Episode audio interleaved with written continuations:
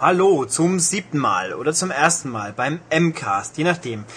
Die Leute, die das erste Mal hierher gefunden haben über die neue Ausgabe der M-Games, denen sei gesagt, wir machen hier einen Podcast jeden Freitag mit normales mir, Ulrich und Philipp. Philipp ist aber gerade im Urlaub, deswegen haben wir Matthias. Genau, der ist auch wieder da. Hallo. Gut. Und wie immer fangen wir an, das dauert also ungefähr, wir planen immer so 40 Minuten sollten es sein, wenn es mehr ist, ist auch gut. Hauptsache die Themen taugen was und ich glaube, diesmal haben wir auch wieder eine gute Mischung. Angefangen wieder mal mit den News. Äh, überhaupt nicht überraschend, wenn man mal ehrlich ist, Six Days of Fallujah von Konami ist gecancelt. Ja, das ist ähm, ein Kriegsspiel, das ähm, den Irakkrieg zum Thema hatte, also den jüngsten Irakkrieg. Ähm, wurde in den USA entwickelt, oder wird in den USA entwickelt. Wäre entwickelt worden. Wäre entwickelt worden, wäre entwickelt hätte gewesen, wenn Konami jetzt nicht gesagt hätte, oh, die Leute haben aber nicht gut reagiert auf unsere Ankündigung und jetzt äh, stellen wir es schon wieder ein. Also jetzt sagt Konami, das Spiel kommt nicht mehr. Ähm, ob das Spiel jemals kommt, ist nicht sicher. Natürlich können die Entwickler sagen, das wird ihre eigene IP sein. Die können bestimmt sagen, wir bringen es jetzt über äh, den Wargame Publisher in den USA raus. Aber ja, Konami bringt es nicht mehr raus. Nö, also überraschend finde ich es überhaupt nicht. Ich weiß auch nicht, ob es mich stören soll oder nicht, aber es war eigentlich abzusehen, weil irgendwo, es gibt einfach Themen, da braucht man sich nicht wundern, wenn die Reaktion so ausfällt, wie sie jetzt ausgefallen ist. Und ja, das war's dann erstmal. Mal gucken, ob wir es noch irgendwann sehen würden. Ich glaube, in Deutschland hätten wir es so oder so eh nicht gesehen, aber die Frage hat sich dann damit erstmal erledigt. Genau. Jo, also und zu Fallout 3, es gibt jetzt den fixen Termin für die letzte Ergänzung auf der 360, ähm, Broken Steel war es, glaube ich, ja. Ähm, kommt nächste Woche, also am 5. 5. Mai, glaube ich. Und das ist jetzt die Ergänzung, mit der die Level Cap abgenommen wird. Wer das Spiel länger gespielt hat, der weiß es vielleicht. Fallout 3 hört auf bei Level 20, man kann sich nicht mehr bessern. Das schafft man, wenn man nur die Hauptstory schafft, nicht unbedingt. Wenn man aber, wie es bei dem Spiel üblich ist, die ganzen Nebenmissionen mitnimmt, irgendwann stößt man oben an und sagt, hey, ich möchte jetzt aber eigentlich mehr machen. Jetzt geht's dann. Äh, natürlich nicht auf der PS3 Edge Badge, weil die Contents sind halt 360 exklusiv. Was dann noch zusätzlich dazu kommt, natürlich gibt es eine neue Mission wieder, ein bisschen neue Bereiche, aber der Knackpunkt ist, das Ende des Spiels wird aufgehoben, weil auch Fallout 3 war auch im Gegensatz zu Oblivion, das Spiel hatte ein Ende, danach war Schluss, man konnte nichts mehr sonst machen. Ärgerlich, wenn man halt noch eine Million Nebenmissionen übrig hatte, was bei dem Spiel ganz schnell passieren kann. Jetzt wird das geändert. Ich spoilere das Ende jetzt mal nicht, weil wird sicher noch Leute geben, die noch so weit spielen wollen. Ich bin gespannt, wie es tatsächlich umgesetzt wird, weil es gibt, ich sage jetzt mal, vier Varianten, wie das Ende ausfallen kann. Davon sind zwei so final, dass sie da was ändern müssen. Die anderen sind auch fraglich, weil man kann sich in Richtung A und Richtung B entscheiden, wie sich das dann widerspiegelt im Fortsetzung des Spiels, das zwei Wochen danach anschließen soll, dieser Zusatzcontent wir werden es sehen. Wir werden nächstes Mal im nächsten Ausgabe im Nachspiel auch ausführlich wieder drüber schreiben. Aber ich bin zuversichtlich, dass es wieder gut wird. Das war jetzt ein sehr langer Satz. Ich ja. bin fast ausgestiegen. Ach was. Ähm, Aber es gibt noch eine Neuigkeit. Genau, nämlich die ersten zwei Download-Contents, The Pit und Operation Anchorage, kommen auf Disc raus. Wiederhole, die ersten zwei. Die ersten zwei, genau. Nicht in England was an sich schon mal eine brillante Idee ist. Wenn man war, sagt, man macht drei Download-Contents, wieso packt man nur die ersten zwei auf die Scheibe drauf? Dann wartet man halt noch einen Monat und bringt es dann raus. Aber nein, ist halt so. Ist natürlich eigentlich schön für die Leute, die hier einen deutschen Account haben und die englische Version des Spiels und sich bisher immer äh, kein Sprachkuddelmuddel antun wollten. Also in der Hinsicht finde ich das gut. Der Preis ist, ge, äh, ich glaube, empfohlene 15 Pfund was durch den Wechselkurs tatsächlich billiger wäre, wie beide Downloads einzeln zu kaufen. Also ist völlig okay, kommt in ein paar Wochen, glaube ich, raus. Habe ich zugegeben, jetzt nicht genau den Termin im Kopf, aber wer es noch nicht hat, der soll sich dann in der Form spätestens kaufen, weil dann gibt es auch keine DRM-Probleme und so weiter und so fort. Also also es kommt aber raus, wenn eigentlich der dritte Teil schon im Handel ist. Ja, also sonst müsste ja morgen rauskommen. Und das, genau. Bis es dann die Post hierher geschafft hat, selbst das wird nicht hinhauen. Also zum Glück ist ja egal, in welcher Reihenfolge man den Add-on-Content spielt. Also in der Hinsicht kann man auch zuerst das Neue kaufen, sich fröhlich hochleveln und dann die neuen anderen Geschichten wie The Pit aufheben, wenn man bis Level 30 sich hocharbeiten könnte. Wenn man jetzt wie ich gerade drei Stunden bei Fallout auf dem Buckel hat, dann kann man die sich auch kaufen. Kann man da auch schon hingehen? Kann man sofort. Okay. Also die neue jetzt, die dritte Broken Steel, die schließt ans Ende des Spiels an. Sprich diesen Zusatzmissionsteil, den gibt es erst, wenn man fertig ist. Okay. Die anderen zwei kann man da gibt's dann Orte auf der Map, zu denen man halt hinrennen muss und dann diese quasi Instanzen startet. Das geht.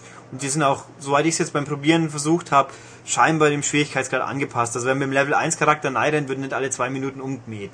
Okay. Das geht schon. Ja. Gut, dann Microsoft plant mit den Avataren offensichtlich mal wieder was Frisches. In Amerika nämlich, oder vielleicht auch bei uns, wir haben es nicht gekriegt, man hat es nur im Netz gelesen, Umfragen an User, was sie sich denn vorstellen könnten, was man mit den lustigen Avataren noch alles machen könnte. Da sind, war, was war dabei? Möchtet ihr, dass eure Avatare wie echte Stars aussehen können? Möchtet ihr ähm, Achievement-spezifische Klamotten gewinnen können? Ich möchte das. Das wäre eine ziemlich coole Idee. Möchtet ihr einen virtuellen Community-Treffraum haben? Also man könnte es auch Home nennen vielleicht.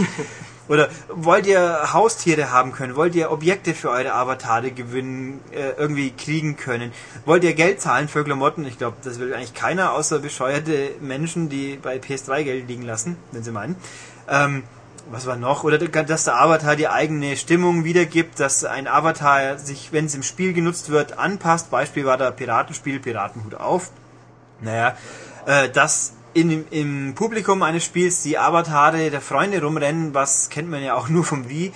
Ähm, ist vieles dabei, kein Mensch weiß, ob das wirklich umgesetzt wird. Es ist halt mal so eine Stimmungsbarometer-Sache äh, von Microsoft. Ich finde es gut, wenn es käme, aber ich würde jetzt nicht drauf warten. Also es, es sagt zumindest, dass Microsoft sich der Tatsache bewusst ist, dass da noch ein bisschen mehr geht, weil am, am Anfang hat man sich den Avatar erstellt, dann hat man vielleicht aus Lust und Dollerei mal einen anderen gebaut und ja, jetzt steht er halt so rum und jedes Mal stehen die gleichen Leute darum, wenn ich durch meine Freundesliste klicke. Wäre also ganz nett, wenn da vielleicht mal ein Schoßhund neben meinem Kumpel stehen würde oder wenn, wenn ich dann sehen würde, dass der ja, ein T-Shirt hat, das beweist, dass er Mass Effect durchgespielt hat oder so ähnlich. Ja, also es wäre wär eine lustige Geschichte, wie sie es umsetzen wollen und können. Das wird, äh, finde ich, spannend, aber ja, mal gucken.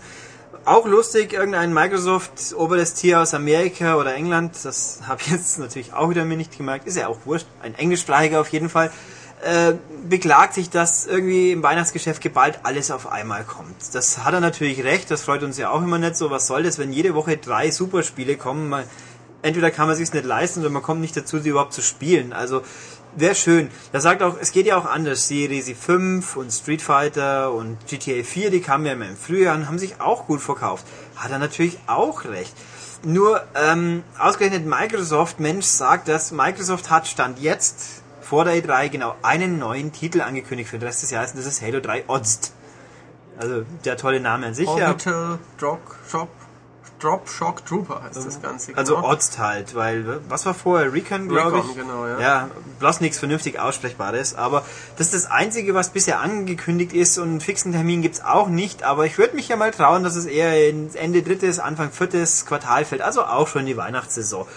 Ähm, wenn man schon Sachen rausbringt, dann sollte man halt, wenn man das schon vorschlägt, dann sollte man es halt selber berücksichtigen. Ich meine, vielleicht sagen sie auf der E3 noch, hey, jetzt kommt dann im Juni und im Juli kommen diese fünf Spiele, die wir euch vorher noch nie gezeigt haben. Aber das klingt jetzt nicht wirklich wahrscheinlich. Das ist doch eher unwahrscheinlich, weil gerade man kennt ja von den amerikanischen Publishern diese ja den Rhythmus, den sie immer haben, dass sie was vorstellen, dann gibt es ein, ein, zwei Monate, wo Preview-Berichterstattung kommt, dann ist eine Pause, dann gibt es wieder was und äh, wenn jetzt Microsoft im Juni was ankündigt, dann werden sie nicht sagen, oh, im August kommt übrigens schon Alan Wake raus und wir haben euch nie was gezeigt, weil wir keine Lust hatten. Also das wird bestimmt nicht sein. Also gerade von Microsoft jetzt zu sagen, ähm, die sollen nicht alles an Weihnachten rausbringen, ist in dem Fall ein bisschen komisch, weil entweder bringt Microsoft nichts raus oder sie bringt es auch an Weihnachten raus. Ja, das, also Mut mal, wenn jetzt ein Forza 3 irgendwann mal angekündigt wird, ich wäre ja wohl unwahrscheinlich zu glauben, dass es erst im Herbst, äh, im Frühjahr kommt, das wäre ja Blödsinn. Aber naja, mal abwarten, in ein paar Wochen müssen wir, oh ja. Genau. Ein paar Wochen. Doch, ist noch eine Weile hin. Ähm, ein, gut. ein weiteres E3-Gerücht macht schon ja, eine Runde. E3-Gerücht, dass Sony die nächste P PSP vorstellen wird. Ich meine, das ist jetzt nicht das ganz große Gerücht an sich, weil wartet eh jeder irgendwo drauf, dass es mal passieren wird, aber äh, jetzt gibt's konkretere Gerüchte, sagen wir mal. Die guten Menschen von OneUp.com haben das ganz konkret aufgetischt, was sie in den Quellen nahe in der Entwicklung gesagt haben wollen. Nämlich, das Teil, so Ding solle wahrscheinlich heißen PSP Go, weil ja die tollen Zubehörteile wie Kamera und äh, GPS schon Go hießen, was ja auch jeder weiß wahrscheinlich, also, aber gut, Name ist ja egal. Wichtiger, ähm, keine UMDs mehr, angeblich. Sprich, Spiele werden in internen Speicher geschaufelt, der laut denen entweder 8 oder 16 Gig ist, was man halt kaufen möchte. Also per Download und zum Start sollen entsprechend die alten Spiele als Download angeboten werden. Also gute, wichtige, so 100 Stück war so eine Summenzahl, die im Raum stand. Und Gran Turismo Mobile wäre ein Starttitel, ähm, um halt die Leute zu überzeugen. Da stellt sich mir natürlich die Frage, ähm, alte Spiele soll es geben zum Download. Was mache ich, wenn ich ähm, meine alten Spiele, die ich schon als UMD habe, äh, noch spielen will? Ich kann die ja dann nicht in die PSP Go reinprügeln. Ähm, wenn ich also die grandiose Power Stone Collection, die jeder PSP-Besitzer haben sollte, weiterhin spielen möchte, was muss ich dann machen, Ulrich? Ulrich, du äh, hast scheinbar einen Schluck auf. Oder einen Husten. Oder einen Lachkrampf. Aber ähm, weiß kein Mensch. Also wenn das Ding wirklich kommt, ich würde nicht mal super schockiert sein, wenn Sony ernsthaft sagt, ja, Pech für euch, dann kauft euch halt noch die Dinger nochmal, wenn ihr sie auf dem neuen Gerät spielen wollt. Vielleicht, das ist nur Hirngespinst von meiner Seite, vielleicht heißt es dann alte PS3 P an, an die PS3 anstecken, Spiel auslesen, rüber kopieren. Könnte auch sein, wie das dann natürlich wieder die Raubkopierproblematik der aktuellen PSP äh, umgehen will. Ich weiß es nicht, aber also wenn es nicht ginge, fände ich es ziemlich nervig. Dann ist eben auch die Frage, wie geht es dann weiter? Kommen Spiele zukünftig nicht mehr auf UMD? Weil es sind ja ein Haufen angekündigt. Genau, Tekken und Soul Calibur sind jetzt auch angekündigt. Juhu! ähm, oder gibt's dann beide parallel, beide Geräte, so wie es jetzt, jetzt halt noch zumindest ein DES und ein DSi parallel gibt. Also es ist viel offen. Auch das Design der ganzen Kiste soll anders sein. Es wird keinen zweiten Analogstick geben, weiterhin nicht, angeblich. Aber dafür ist das Display oben drüber. Also man kann es dann so hochschieben wie bei diversen bei den Slider-Handys. Slider-Handys. Genau, ja. Also ja, also vorstellbar finde ich schon. Die Frage ist dann, was soll der Spaß kosten, weil ähm, wenn sie viel Geld dafür wollen, so toll ist es auch nicht, wenn man Sachen nur noch downloaden kann. Auch dann wenn ich nur downloaden kann, wie schaut's dann mit der regionalen Geschichte aus? Das, wo wir letztens über OnLive auch diskutiert haben, kann ich dann nur noch in Europa meine Sachen kaufen? War ja gerade ein Vorteil von den aktuellen Handhelds, dass ich auch die internationalen Spiele kaufe. Außer beim DSI natürlich, wo sie das auch schon anfangen. Richtig, aber jetzt geht's wieder los. Ja, also mal gucken. Also ich mutmaßlich andere Hardware-Ankündigungen auf D3 kann ich mir im Augenblick nicht vorstellen, aber das, also das, was kommt in Sachen PSP, halte ich für absolut wahrscheinlich. Aber ob es dann wirklich so sein wird, vielleicht meint es auch bloß eine Preissenkung, weil als große Ankündigung hatten wir ja letztens auch schon mal. Das ist richtig. Und natürlich kommt der X-Boy noch von Microsoft, aber das hätte ich jetzt euch noch nie verraten dürfen. Tut ja, mir leid. Es kommt dann das Rollkommando und macht Matthias platt. Bis ja. zum nächsten Mal, aber egal.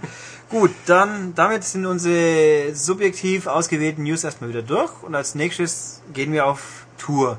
Und zwar anfangs mit Olli, der war bei dem großen Capcom-Event und wird es jetzt gleich, wenn wir ihn hier vors Mikrofon gezerrt haben, was darüber berichten. Ja, genau. Ich ähm, bin wieder zurück. Ich war in Monte Carlo für zwei Tage.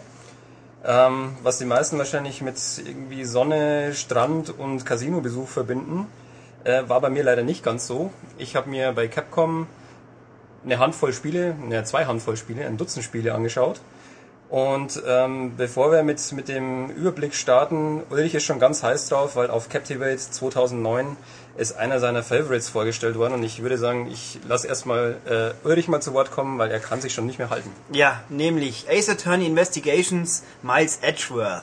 Also das beste Capcom-Spiel dieses Jahr wahrscheinlich, weil was soll sonst schon kommen? Ähm, es ist im Endeffekt die Nach ja, Nachfolger, Spin-off, wie man es auch sehen mag, von Ace Attorney, also äh, Phoenix Wright und Apollo Justice, aber ein bisschen anders. Eben mit Miles Edgeworth. Wer den ersten und zweiten Teil, glaube ich, gespielt hat, wird es wissen. Das war der böse Staatsanwalt, der eigentlich gar nicht wirklich böse war, aber er macht, mochte halt Phoenix nicht und ist ja wurscht. Den spielt man jetzt halt. Wann es zeitlich genau ansortiert ist, das weiß ich nicht. Das kommt aus den Infos nicht raus. Aber man löst halt wieder Fälle, diesmal von der anderen Seite und will die Schuldigen überführen. Also nicht Freispruch rausholen, sondern Schuldspruch. Und es läuft aber auch, also Grafikstil ist der gleiche wieder, also brillant und toll. Die Story wird auch, von dem bisschen, was man bisher sehen könnte, sicher auch brillant und toll.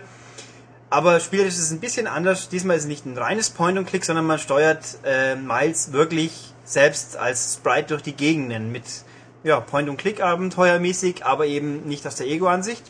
Ähm, kann man denn auch Barbara Sales spielen? Nein, die Richter, das ist auch die gute Frage, welcher Richter dabei ist, weil in allen vier Teilen war immer der gleiche Richter, den wollen wir hoffentlich nicht missen, aber das hat man nicht gesehen. Also man steuert äh, Phoenix, sage ich schon, Miles durch die Gegend, kann dann die Tatorte quasi selber in Augenschein nehmen mit, mit der Figur, die rumrennt. Äh, der Detektiv Gamschuh ist auch wieder dabei, sprich gute, witzige Dialoge sind aber garantiert. Da bin ich mir ganz, ganz sicher. Und dann halt mit logischen Verknüpfen von äh, Beweisen und alles mögliche. Also sprich, ich bin absolut überzeugt, das Spiel wird für Ace Attorney-Fans das ganz große Ding und besser kann es eigentlich nicht sein. Und es soll im Winter wirklich schon kommen, was hoffentlich diesmal auch tatsächlich stimmt. Also für alle drei Ace Attorney-Fans wird das sicher ein Knüller, das Spiel. Ja, ich meine, in Deutschland drei, sind so viele? Ich weiß nicht. Also DS-Spiel, wenn, habe ich es gesagt gehabt? Jetzt habe ich es gesagt, das ist ein DS-Spiel und das besser kann es Capcom fast nicht machen und hoffentlich brauchen sie nicht ewig zur Übersetzung. Gut, dann gehen wir mal zu den unwichtigen Spielen, die Olli sonst noch gesehen hat. Also ich würde sagen, wir gehen jetzt mal zu den richtigen Spielen.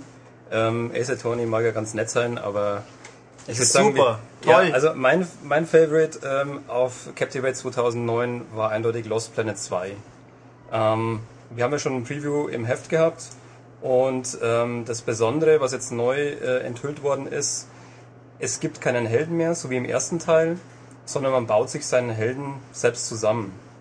Und ähm, vor Ort wurde dann in der Präsentation wurden unzählig viele Möglichkeiten gezeigt, wie man seinen eigenen Charakter ähm, individualisieren kann mit ähm, Kopfbedeckungen, äh, Rüstungen.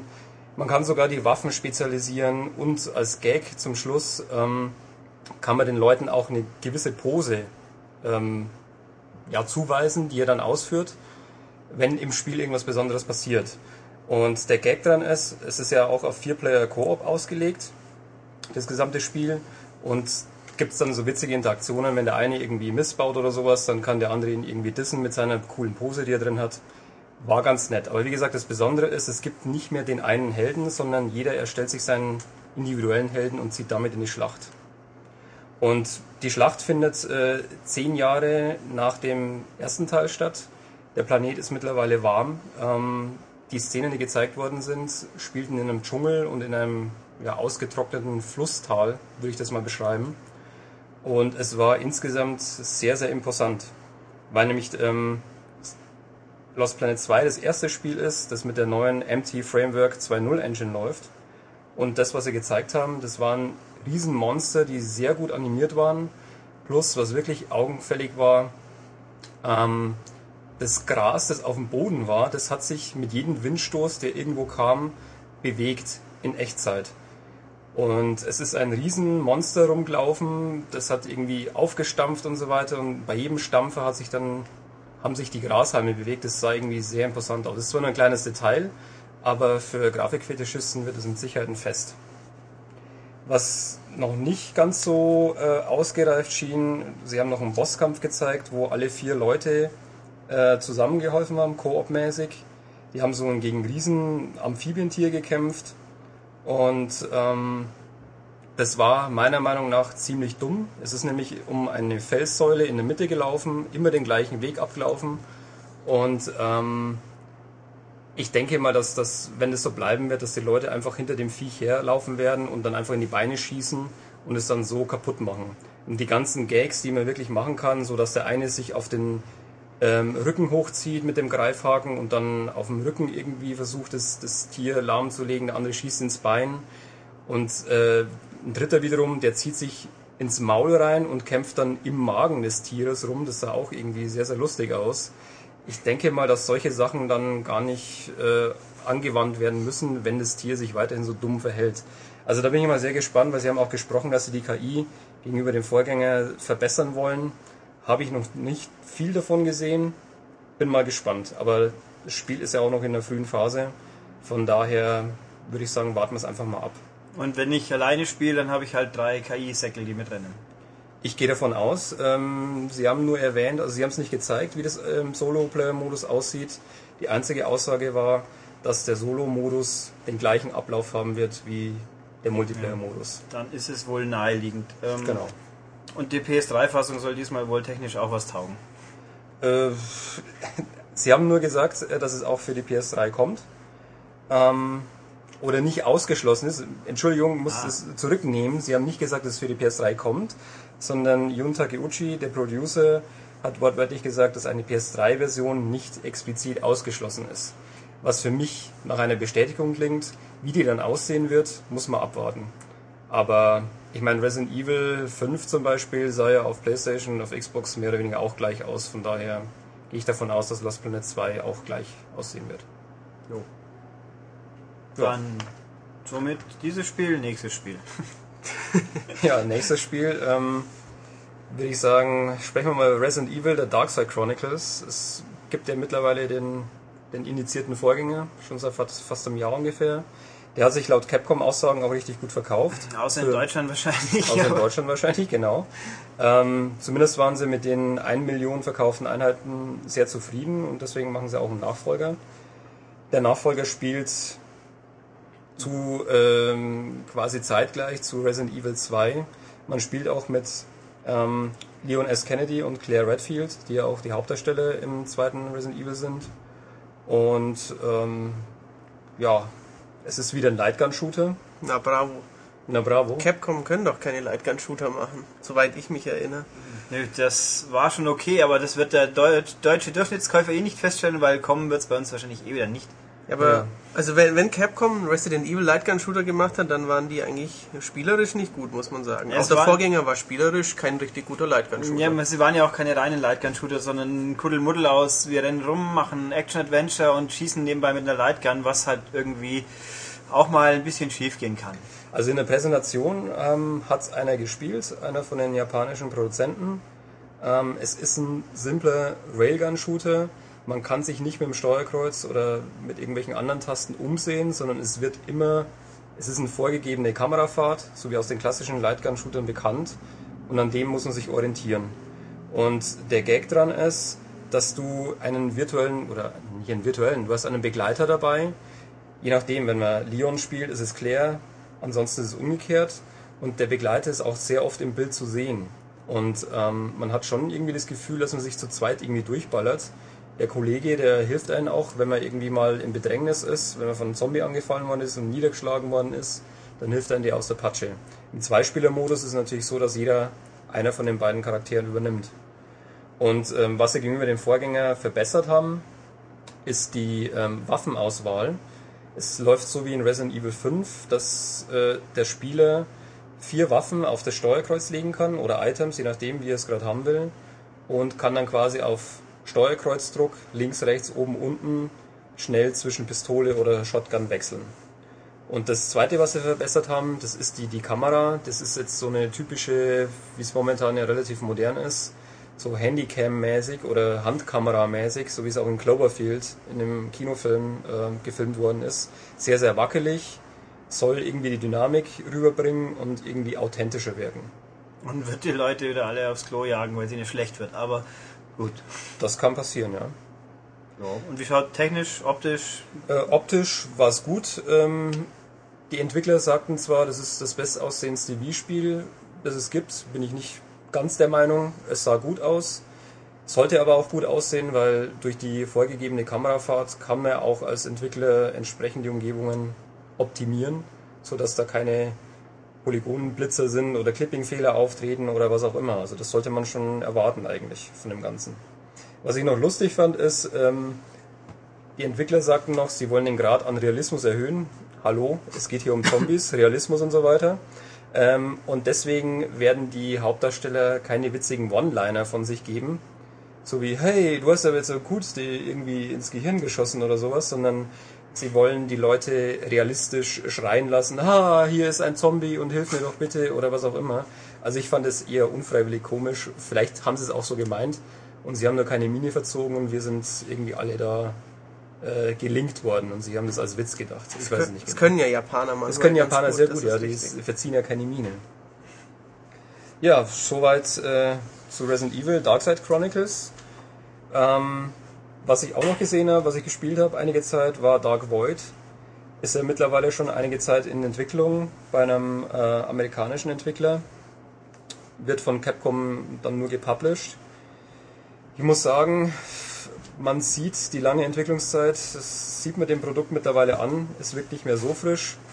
Ähm, Texturen sind nicht so prickelnd, das ganze Ambiente war irgendwie schon grafisch relativ altbacken. Also um da kurz hüpfen, äh, Dark Void, wer jemals Rocket Ranger gesehen haben sollte, ist ein alter Disney-Film von vor, ach, lass mal 20 Jahre sein, wo ich noch... Rock, was? Ach, pardon, Rocket Ranger war ein Spiel von Cinema Ware und Rocketeer war der Film. Aber ein und dasselbe. Also so man Sci-Fi-Actionhelden mit Raketen, Rucksackantrieb aus den 50er, 30er, irgendwas frühes Jahrhundert, Jahre auf jeden Fall. War ein lustiger Film mit, ich glaube, Jennifer Connelly und Timothy Dalton und den Typen, der Rocketeer gespielt hat, den hat man schon längst vergessen. Also das Spiel erinnerte, wie ich es vor einem Jahr gesehen habe, ungefähr daran, bloß halt in grau und braun. Ja, so kann man das auch sagen. Ähm, Wer es noch nicht kennt, Story nur ganz kurz. Ähm, der Hauptdarsteller wird in eine Paralleldimension gerissen und muss sich in der Paralleldimension dann mit verschiedenen Monstern und Robotern und was auch immer herumschlagen und hat dann eben so einen Raketenrucksack auf dem Rücken, mit dem er dann ja, durch die Gegend fliegen kann. Er kann dann auch irgendwelche Raumschiffe, die dann rumfliegen, kapern, kann dann mit den Raumschiffen rumfliegen und so weiter. Also die Sachen, die drin sind, die sind Richtung Sci-Fi ein bisschen ähm, ja, was ist da noch mit dabei? Ja, nee, es ist schon ein Sci-Fi-Spiel, muss man schon so sagen. Ähm, was nicht so optimal war, das, das war die Steuerung. Die war doch an einigen Stellen sehr hakelig. Und was mir wirklich äh, tierisch auf den Nerv ging, ähm, es gibt so einen Raketenboost, der war bei der 360-Version auf der Y-Taste. Und wenn man sich in einem relativ äh, begrenzten Raum aufhielt mit, mit Decke und man ist aus Versehen auf den, den Knopf gekommen, aus welchen Gründen auch immer, und man ist an die Decke geknallt, dann war man sofort tot. Fliege Windschutzscheibe, Platsch. Genau, das ist ein, ein Button, der in bestimmten Situationen einen Instant-Tod hervorruft und das finde ich gar nicht cool. Also so also wie der Hüpfbutton in Mario. So wie der Hüpfbutton in Mario, wenn man es nicht kann. genau. Das ist ein Abgrund. Hüpf. Genau. Ja, ansonsten Dark Void muss man einfach mal abwarten. Ähm, ich glaube, die haben da noch einiges an Arbeit vor sich. Was sehr, sehr gut war bislang, das war die Musikuntermalung. Die war stimmungsvoll, so ein bisschen orchestermäßig. Was ist Bear, Bear McCreary, glaube ich, hieß es. Also das der Galactica-Fuzzi, was also nicht schlecht sein kann. Ich glaube ja, ich kann es jetzt nicht hundertprozentig bestätigen, aber ähm, die Musik war echt cool. Und auch so dieses gesamte Ambiente, ähm, wie es dargestellt worden ist, mit irgendwelchen extrem steil aufragenden Felsnadeln und ähm, irgendwelchen Robotern, die dann noch drin rumlaufen. Es sieht schon irgendwie interessant aus, nur die Grafik ist halt nicht mehr auf der Höhe der Zeit aktuell. Ja, das muss man auch sagen. Eben mit den großen Abhängungen und falls wenn die Idee, wie es mir auch präsentiert worden ist vor einem Jahr, hieß es eben ja, vertikales Gameplay halt auch. Man kann sich so des, äh, den Abhang hochhangeln und dann Deckung nehmen, an Felsvorsprüngen nach oben schießen. Macht einen Eindruck, als ob es klappen könnte, wenn es jemand programmieren würde, der wüsste, was er tut. Und da Wobei die Entwickler haben ja schon mal ein gutes Spiel gemacht. Das sind die Crimson Skies Entwickler, wenn ich mich recht entsinne. Genau. Oh. Ja gut, die Fliegerei hat auch stark daran erinnert, aber bei Crimson Skies ist man halt eben auch nur geflogen. Das ist natürlich auch noch ein Punkt. Also wie gesagt, aktuell sind wir noch skeptisch. Wird auf jeden Fall für PS3 und 360 kommen. Ein konkreter Termin steht noch nicht fest. Die werden schon wissen, es wird wohl einen guten Grund dafür geben. Ja, als nächstes würde ich sagen, sprechen wir kurz über Spyborgs. Ähm, wurde auch schon vor einem Jahr auf dem letzten Captivate-Event gezeigt. Ähm, ist ein Spiel für Wii, exklusiv für Wii.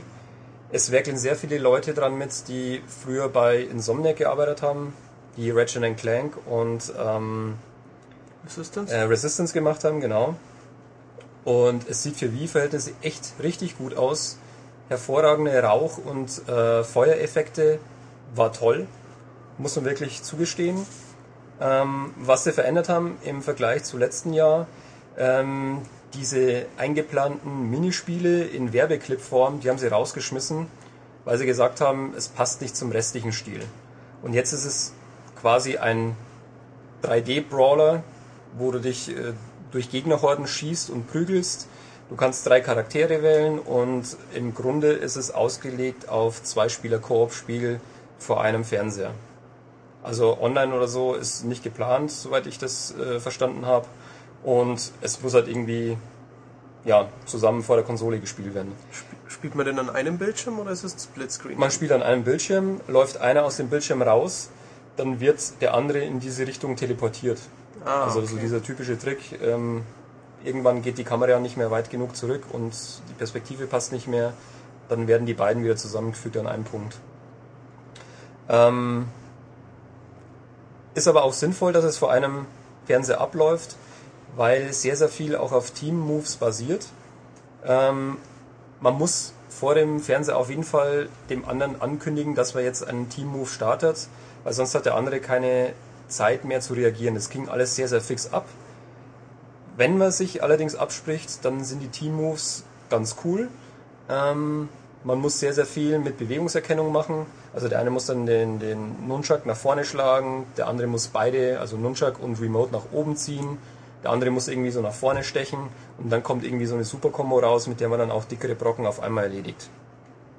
Also ist ein nettes, harmloses Spiel, das sehr, sehr gut aussieht. Kann man sich auf jeden Fall mal anschauen. Wir werden es auch im Auge behalten. Und was auch noch sehr cool war, es gibt am äh, Schluss gab es noch einen Bosskampf zu sehen und zu spielen. Und das erinnerte sehr, sehr an God of War, wo ähm, ich glaube ein Titan oder irgendwas anderes war das, wo was auf so einer Kulisse war.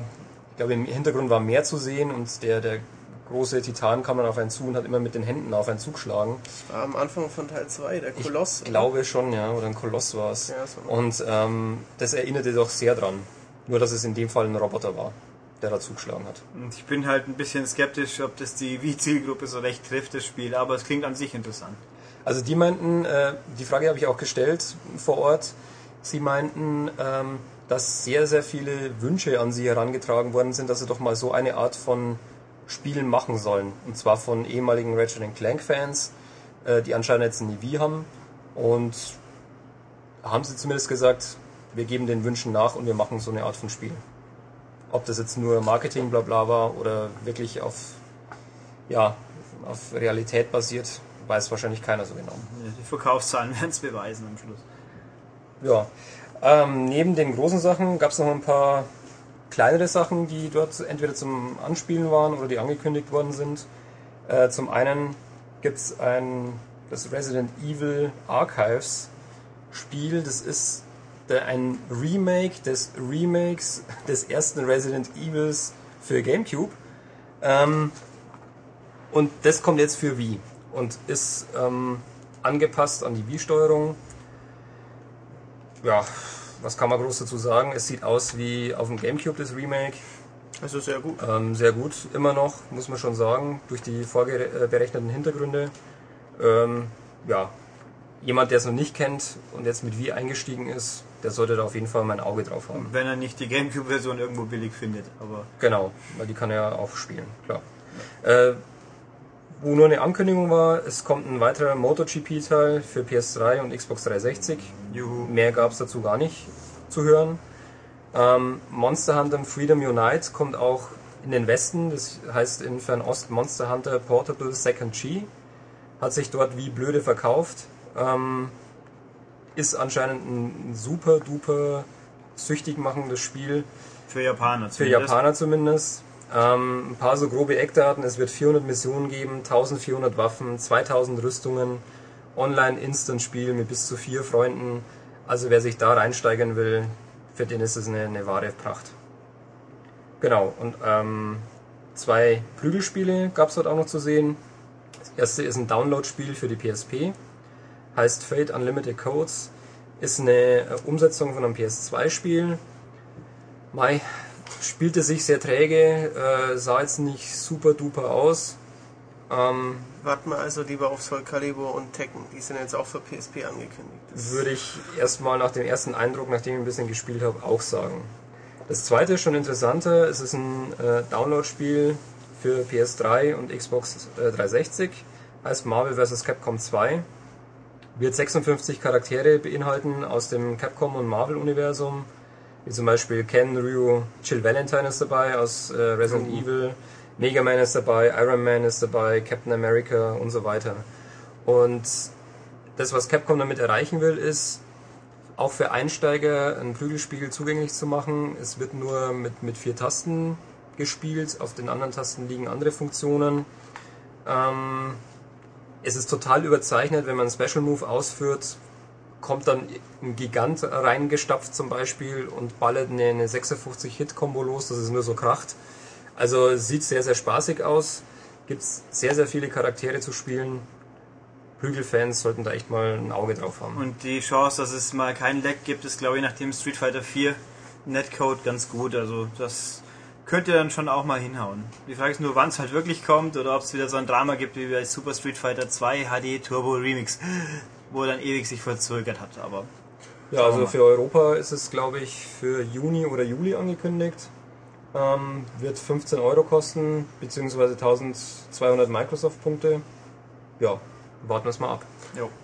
War es das dann jetzt schon, Olli, oder haben wir da nicht noch ein Spiel vergessen? Ja, eins haben wir noch vergessen. Äh, das blutigste, was dort gezeigt worden ist, mit Namen Dead Rising 2, hat ja einen berüchtigten Vorgänger. Wie heißt der? hm, ich weiß jetzt nicht, wie der, der Vorgänger von Dead Rising 2 heißt. Wir wollen ja nicht, dass das Rollkommando der Staatsanwaltschaft hier einbricht und uns alle gleich mitnimmt, weil wir einen Namen erwähnt haben, der in Deutschland verpönt und geächtet ist, jawohl. Genau, und das Besondere an Dead Rising 2 ist, äh, dass Capcom einen kanadischen Entwickler beauftragt hat, dieses Spiel zu machen.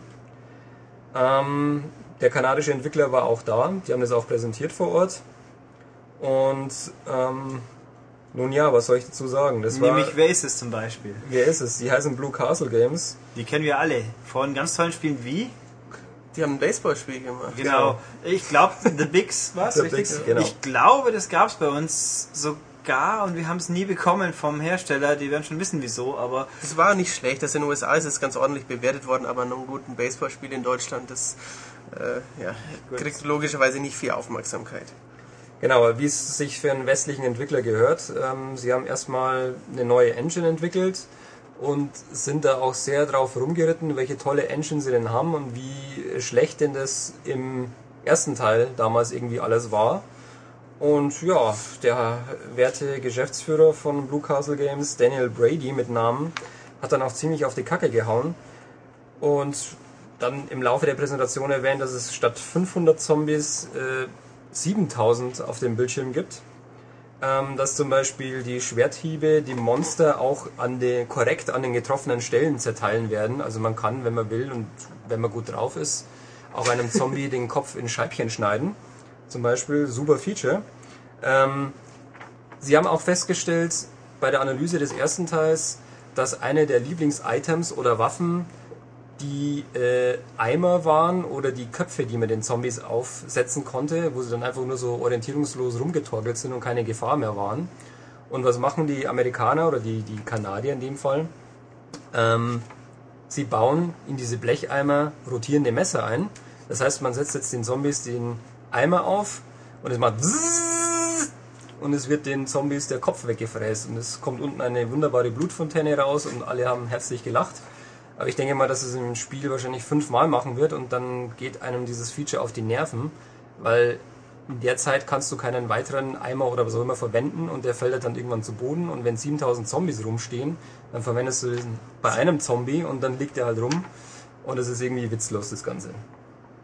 Ja, was gibt's sonst noch zu sagen? Haben Sie irgendwas gesagt zu den ganzen wunderbaren Macken, die der erste Teil hatte, wie Safe Games, versehentlich überschreiben, Checkpoints, die alle drei Millionen Jahre mal auftauchen und so weiter und so fort? Nein, zu dem haben Sie nichts gesagt. Sie haben nur gesagt, dass äh, quasi der erste Teil nicht so gut war im Punkt der Waffen. Sie wollen jetzt wesentlich mehr Waffen einbauen. Sie haben die Perspektive ein bisschen äh, zurechtgerückt. Es sieht fast jetzt aus wie in Resident Evil 5, wenn man eine Waffe gezückt hat und wenn man ja. durch, die, durch die Zombies läuft. Es ist nicht mehr so diese versetzte Draufsicht, sondern es ist mehr an dem Charakter dran. Ähm, und dass sie ja so geil sind und als äh, Kanadier und als Westler ja wesentlich mehr Ahnung von Waffen haben als Japaner. Hurra, hurra! Und ich glaube, das Spiel soll bis zu 7000 Zombies darstellen. Ja, haben wir das schon einmal. erwähnt? Ja, es werden bis zu 7000 Zombies auf dem Bildschirm sind, sein. Ähm, am Schluss hat er auch sich ein Motorrad geschnappt. An dem Motorrad waren an den Lenkern zwei Kettensägen montiert.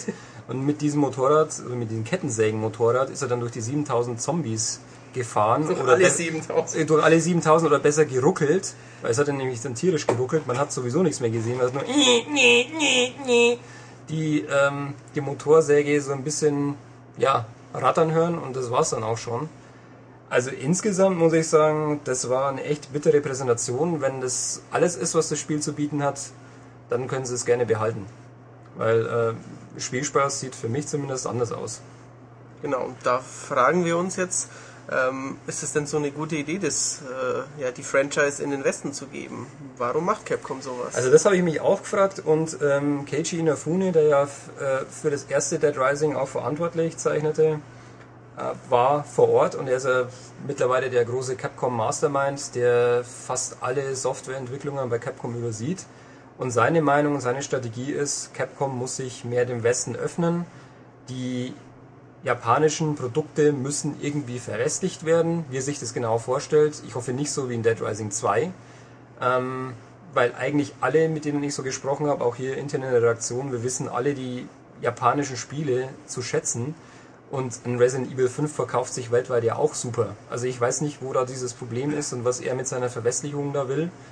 Ähm, ich kann es nicht ganz nachvollziehen, das Gesamte. Und ich habe eher den Eindruck, dass so diese typischen japanischen Tugenden, ähm, ausgefeilte Spiele zu entwickeln, die wirklich detailoptimiert sind, die poliert sind bis zum letzten, dass diese ganze Philosophie irgendwie ein bisschen über Bord geworfen wird, da habe ich echt ein bisschen Angst davor, muss ich wirklich sagen. Ja, man hat ja auch bei Bionic Commando jetzt gesehen, wo sie die Entwicklung nach Schweden ausgelagert haben, zugegebenermaßen mit einem ähm, in Japan zusätzlichen Team, das die ganze ähm, Produktion eben schon irgendwie geleitet hat.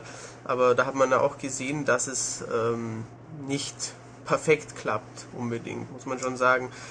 Und ähm, ja, gerade das, was Olli eben gesagt hat, die, die Detailversessenheit und die Perfek der Perfektionismus der Japaner äh, war eigentlich schon immer recht beeindruckend. Und ähm, ich, ich glaube nicht, dass es besonders viele deutsche oder internationale Spieler gibt, die sagen, oh, ich mag nur noch Spiele aus dem Westen. Also gerade japanische Spiele, wie jetzt ob es ein Shadow of Colossus ist oder ähm, auch in, äh, Innovationen wie Kawashima oder so, kommen ja auch viel aus Japan. Also es ist eigentlich nicht so, dass wir sagen können, äh, aus Japan kommen nur Rundenkampf, Rollenspiele und langweilige Sachen. Und die Japaner können auch alle Art von Autorennen, von spannenden Ridge Racer bis langweilige Gran Turismus. Also es ist ja nicht, dass sie gar nichts können. Und die Wobei, wann war das letzte spannende Rennspiel von Capcom? Das ist auch wieder richtig. Das war Automodellista. oh. okay, ja gut, dann haben, hätten wir ja doch einen Beweis, dass es vielleicht ab und zu schon Sinn macht, aber nee, es ist, es ist eigentlich Unsinn, weil, aber, also ich ich glaube, die werden auch draufkommen, wenn die ersten paar Spiele auf die Nase gefallen sind, dass sie vielleicht ihren Kram wieder im eigenen Haus behalten. Und vor allem, ich finde es ja auch spannend, weil Resi wird ja offensichtlich nicht ausgewestelt. Das machen fröhlich die Japaner selber weiter.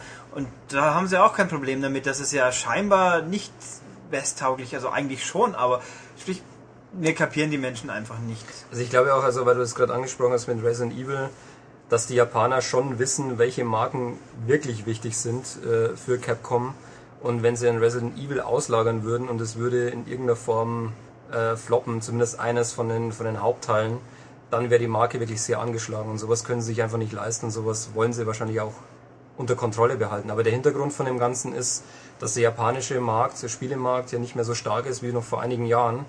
Und ähm, auch Capcom schauen muss, dass sie im Westen entsprechend mehr Geld verdienen. Und anscheinend denken sie, dass es nur funktioniert, wenn sie westliche Entwickler ins Boot holen und irgendwie ihre Spiele westlicher machen oder zumindest einige davon.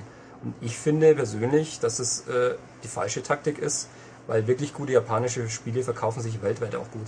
Also auch ein Final Fantasy 13 oder sowas wird sich auch in Amerika und in Europa wie blöde verkaufen. Besser als ein Silent Hill, das jetzt plötzlich auch im Westen gemacht werden muss, wobei ich nicht mehr die Qualität hat. Wobei ich sagen muss, ich fände es auch mal rei äh, wirklich reizvoll, was aus einem Final Fantasy werden würde, wenn es von mir aus Bethesda in die Finger kriegt. Es könnte eine interessante Mischung sein, aber ich glaube, wir sind lieber froh, dass es das und das gibt. Das würde ich auch sagen. Das ist doch eigentlich auch ein ganz gutes Schlusswort. Genau. Gut, und bevor wir jetzt dann Olli verabschieden, tschüss Olli. Tschüss Ulrich, tschüss euch Matthias. Noch, für euch noch die Ankündigung, weil das jetzt so eine lange, spannende Sache war, gehen wir jetzt zur Entspannung ganz kurz in eine Werbepause. Hallo du. Na, hast du heute Abend Lust auf ein bisschen heißen Telefonsex? Ich bin dafür immer zu haben. Ich bin Glopsy, das lustige Kaninchen aus der Popoblops Werbung. Ich und meine sexy Freunde Oinki das Frühstücksschweinchen und Chippy das Eichhörnchen warten auf deinen Anruf. Wähle einfach 00134886. Oinki beschreibt dir gerne sein Ringelschwänzchen. Chippy möchte dir sicher etwas über seine Eicheln erzählen. Und ich kenne ein paar ganz heiße Stories aus unserer Popoplops-Fabrik.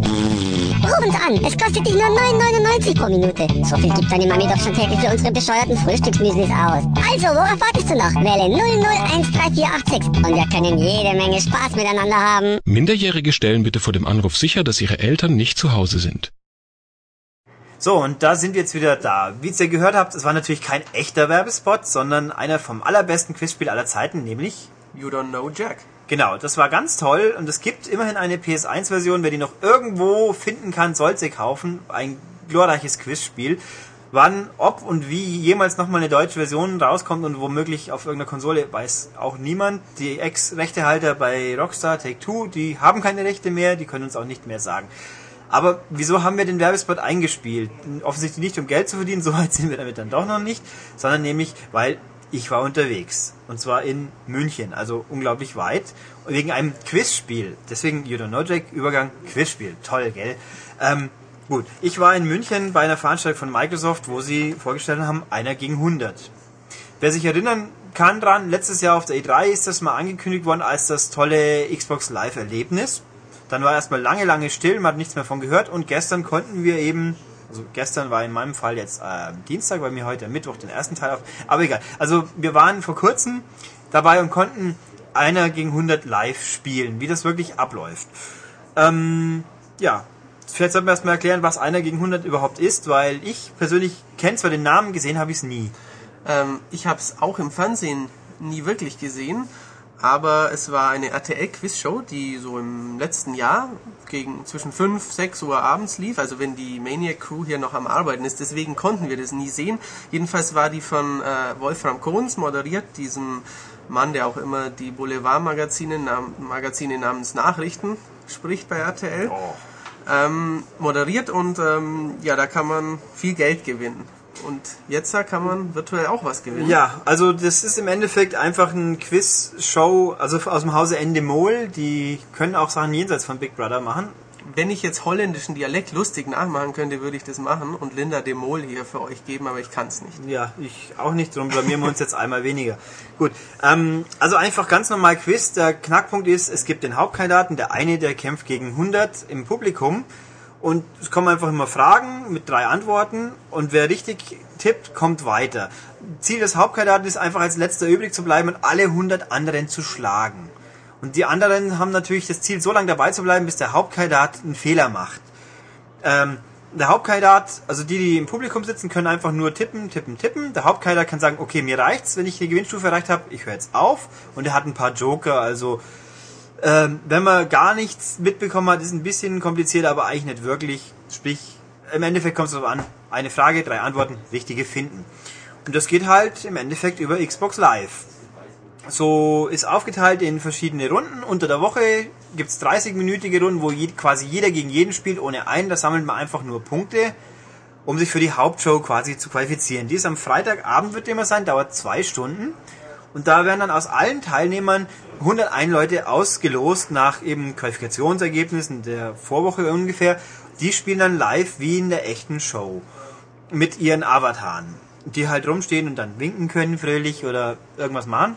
Rülpsen vielleicht? Nee, Rülpsen, das geht ja auch Im nur Dashboard. Im, nur im Editor. Nee, nicht mal im Dashboard, glaube ich. Ach so, im Editor. Geht nur im Editor, komischerweise. Aber gut, also die stehen da halt da und dann läuft die Show so ab. In, eine Runde dauert, wenn der einer halt ganz schlecht ist, eine Minute, kann auch mal 5, 6 dauern. Also in zwei Stunden kriegt man ungefähr 30 Runden hin. Und das läuft wie in der Fernsehshow ab, was uns, wie wir gerade feststellen, kaum jemand weiß, weil er sie nicht gesehen hat hier in Deutschland. Aber macht nichts. Also kommt sie auch deswegen nicht mehr. Ja, weil ich meine, aber Deal or No Deal hat sich länger gehalten, was traurig genug ist. Ähm, ja, und dann halt der Hauptkandidat kann gewinnen. Es gibt echte Preise tatsächlich. Es fängt halt an mit Microsoft-Punkten oder einem Arcade-Spiel. Die Leute im Publikum haben grundsätzlich weniger Möglichkeiten zu gewinnen. Die kriegen halt eben Spiele oder Punkte. Aber der Hauptkandidat, der könnte auch gewinnen. LCD-Fernseher oder ein Laptop ist angekündigt. Oder halt viele Punkte. Das ist schon mal der erste Preis. Und ähm, in jeder Staffel, die immer 13 Wochen dauern soll, gibt's auch Verlosungen, wo dann jeder, der teilnimmt und mal eine Frage richtig hatte, da kann man auch ein Mini gewinnen. Ein Mini One, glaube ich. Also ein echtes Auto, also schon richtig was wert. Ähm, was ist noch wichtig dazu im Endeffekt? Äh, es ist regional. Also sprich, wer einen deutschen Tech hat, spielt auch wirklich nur gegen Deutsche in den Hauptshows und die Fragen sind auch wirklich regional deutsch bezogen. Und Also zum Beispiel, wie die Bundeskanzlerin aktuell heißt. Genau, oder, so oder, ähnlich. oder wie halt äh, der, die, der komische Gary Bla heißt, also DJ Ötzi, die, das war gestern DJ Ötzi, DJ Ösi, DJ Öli und es gab auch echt Leute, die es falsch gemacht haben. Sehr gut. Ähm, oder wie der, wie der bescheuerte Leichtmatrose von Captain Blaubeer heißt. Hein Blöd. Genau, Hein Blöd. 100 Punkte für mich. Yay, oder halt, also es ist viel und ich, also im direkten Vergleich mit Bass, das Deutschland-Quiz, ich fand die Fragen tatsächlich angenehmer. Sie waren ein bisschen näher am, am User dran, sage ich mal, auch nicht, es waren Ausreißer, die wirklich doof fragen. Gut, einmal war was irgendein französisches Weingebiet. Äh, wa- was drei Auswahlen, was davon ist keins, da konnte man aber immer wenigstens durch ähm, flüssiges Nachdenken draufkommen, selbst wenn man es von vorne weg nicht wusste, weil es war irgendwie Bordeaux und irgendwas und irgendwas Bescheuertes und dann ist logisch das Bescheuerte das Falsche. Ähm, ja, also ich fand es sehr witzig, soll noch im Frühjahr starten. Ähm, bis Frühjahr ist, glaube ich, 21. Juni und Boris Schneider-Jone war auch vor Ort und wollte sich nicht genauer festlegen, bloß spätestens dann. Also gut. Ähm, und es kostet nichts.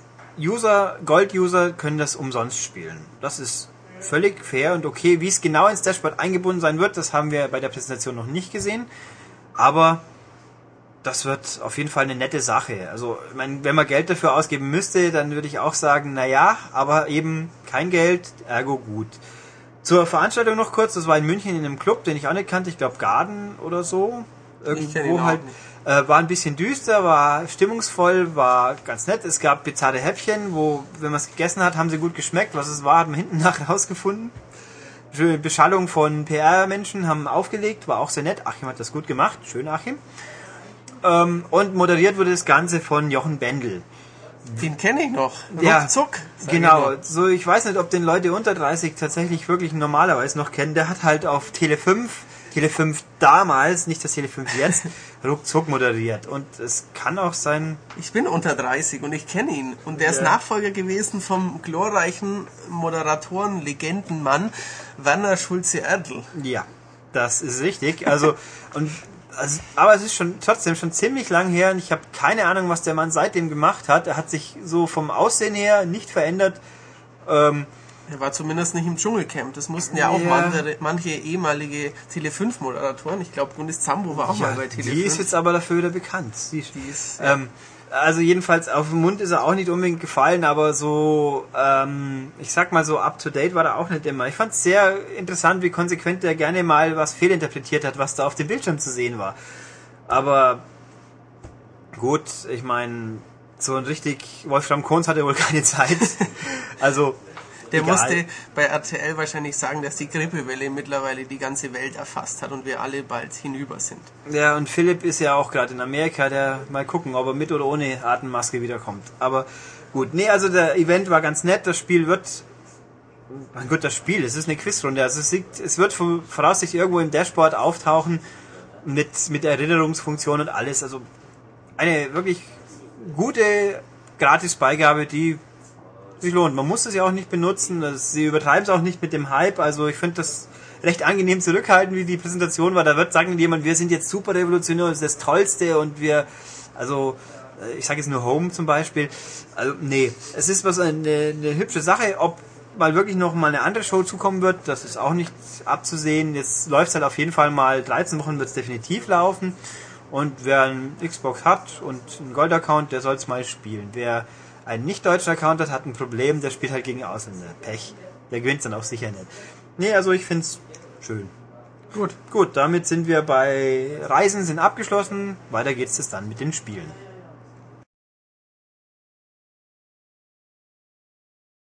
Also legen wir los mit den Spielen und zwar als erstes ein doch interessantes Teil für den Wii, das Matthias länger gespielt hat.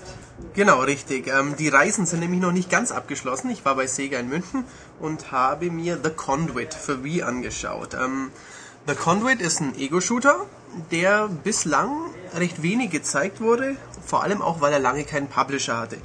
Ähm, er wird in den USA entwickelt von einem Studio namens High Voltage Software und ähm, der Publisher Sega ist erst vor ungefähr einem guten halben Jahr dazugekommen. Ja. Und High Voltage, die kennen, wahrscheinlich kennen viele Leute irgendwas von denen, die haben ganz schön viel Knempel gemacht, ein paar WiiWare-Spiele, äh, schlechte, schlechte oder okay Umsetzung. Also was ich persönlich, ich würde hervorheben wollen, Punkt 1, Tempest X3, damals auf der Playstation 1. Das war so ein Update von Tempest, Tempest 2000, aber halt ohne Minte, aber mit noch mehr flashiger Optik. Also war ein sehr feiner Update, würde ich mir wünschen, dass den mal vielleicht für die PS3 zum Download gäbe. Und sie haben das vorletzte Larry gemacht, nämlich Magna Cum Laude, also Leisure Suit Larry, Magna Cum Laude. Und das war das Larry, was noch nicht ganz so schlimm war wie das heutige Larry. Also war, hat immerhin noch den Charme der Serie halbwegs rübergebracht, waren zu viele Minispiele, aber ist egal. Sprich, die Typen machen viel, einiges gut, einiges weniger gut, aber zumindest muss man nicht dran verzweifeln. Genau, und zwei der Typen waren in München, äh, mit denen habe ich gesprochen. Das waren äh, Eric Nofsinger, der Chief Creative Officer, und dann noch der Studio-Boss mit dem lustigen Namen Kerry Ganowski. Und ähm, die haben mir erzählt, dass sie ähm, bei The Conduit ziemlich frei an die Entwicklung rangehen konnten, weil sie alles selbst finanziert hatten. Also bevor Sega eben dazugekommen ist, konnten sie das Spiel schön designen nach ihren Wünschen. Ähm, und ähm, ja, es ist ein Ego-Shooter geworden. Äh, es hat mich ein bisschen an Half-Life 2 erinnert, ein bisschen an Halo, ein bisschen an Perfect Dark vom N64. Ist ganz so gut wie diese Spiele wird es voraussichtlich nicht, aber es wird ein guter Ego-Shooter. Ähm, man steuert logischerweise mit der Kombination von Nunchuck und Remote, wie man es aus Metroid kennt oder wie man es aus Red Steel kennt. Ähm, man kämpft gegen Aliens, so ein bisschen eine Verschwörungs-Sci-Fi-Story wie in diesem Templer-Ritter-Ordenfilm mit Nicolas Cage, das Geheimnis der Tempelritter. Irgendwie so. Genau, ja. Ähm, es gibt auch so, so, so eine Pyramide mit, mit einer Sonne drüber als Symbol. Also man kämpft gegen so einen Superschurken, der heißt Prometheus oder Prometheus, wie die Amerikaner ihn betonen. Ähm, die Story ist recht hanebüchen, aber das macht nichts. Das ist ja in vielen Ego-Shootern so und sie machen uns trotzdem Spaß. Es ist ein Ego-Shooter auf Wii, heißt, die Optik ist natürlich nicht wie in Call of Duty oder so, aber sie ist wirklich gelungen. Einige hübsche ähm, Textureffekte, ähm, nette Wassereffekte, recht gute Sterbeanimationen der Gegner ein recht abgefahrenes Waffendesign. Also einige haben mich so ein bisschen an die Ratchet und Clank Waffen erinnert, einige recht coole Sci-Fi Waffen. Ähm, ähm, bin jetzt mittlerweile halb durch mit dem Spiel. Das gefällt mir nach wie vor richtig gut. Ähm, man hat ähm, später im Spiel bekommt man das All-Seeing Eye heißt das. Das ist so eine kleine goldene Kugel, die über der rechten Hand schwebt. Mit der kann man dann Rätsel lösen, man kann Fallen entschärfen, man kann Codes aktivieren und oder Hack, Sachen hacken und deaktivieren. Ähm, ist eine ganz nette Abwechslung. Wir haben Multiplayer gespielt bei Sega mit anderen Kollegen von anderen Magazinen ähm, und den Leuten von Sega selbst und den Entwicklern. Ähm, es sind bis zu, ich glaube, zehn Spieler. Was Die nicht, kämpfen- zwölf? Vielleicht auch zwölf Spieler. Also viele auf jeden Fall für Genau. Wii. Bekämpfen sich online. Das ist ein super Feature. Kann man, sind recht kleine Levels, machen richtig Spaß. Erinnert ein bisschen so an die N64-Duelle von GoldenEye und Perfect Dark von der Spielbarkeit. Ähm, machen richtig Laune. Sehen dann nicht ganz so gut aus, weil natürlich wegen der Performance ein bisschen Abstriche gemacht werden müssen. Aber ähm, für ein Wii Multiplayer, Ego-Shooter, Online, Deathmatch ist es echt, ja. Und echt es gut. unterstützt Wii Speak, glaube ich, oder? Und es unterstützt WeSpeak. Das hat, äh, haben wir gestern noch nicht gebraucht. Wir haben zwar übers Internet gespielt, aber alle in einem Raum. Ähm, aber es unterstützt eben auch WeSpeak und es unterstützt nicht WeMotion Plus. Da war mal kurz eine Ankündigung, ähm, der Conduit soll WeMotion Plus unterstützen, aber ähm, der Herr Ganowski hat mir auch gesagt, würde keinen Sinn machen, die Wii ähm, also die Bewegungserkennung, die sie nutzen, abseits der, des normalen Blickwinkels, eben sind Schläge mit Nunchuck oder mit, ähm, mit der Remote, die dafür sorgen, dass man Granaten wirft oder mit dem Gewehrkolben zuschlägt und dafür brauchen sie Remotion Plus nicht. Remotion Plus braucht man vielleicht für ein Schwertkampfspiel, damit man erkennt, ob man von links oben nach schräg rechts unten schlägt oder, Oder für ein Tennisspiel. Für ein Tennisspiel, genau, um das zu verfeinern, aber sie brauchen das nicht unbedingt. Gut, dann das ganze Spiel ist ja offensichtlich ein Core-Gamer, wie es heutzutage so schön heißt, Core-Gamer-Spiel. Genau.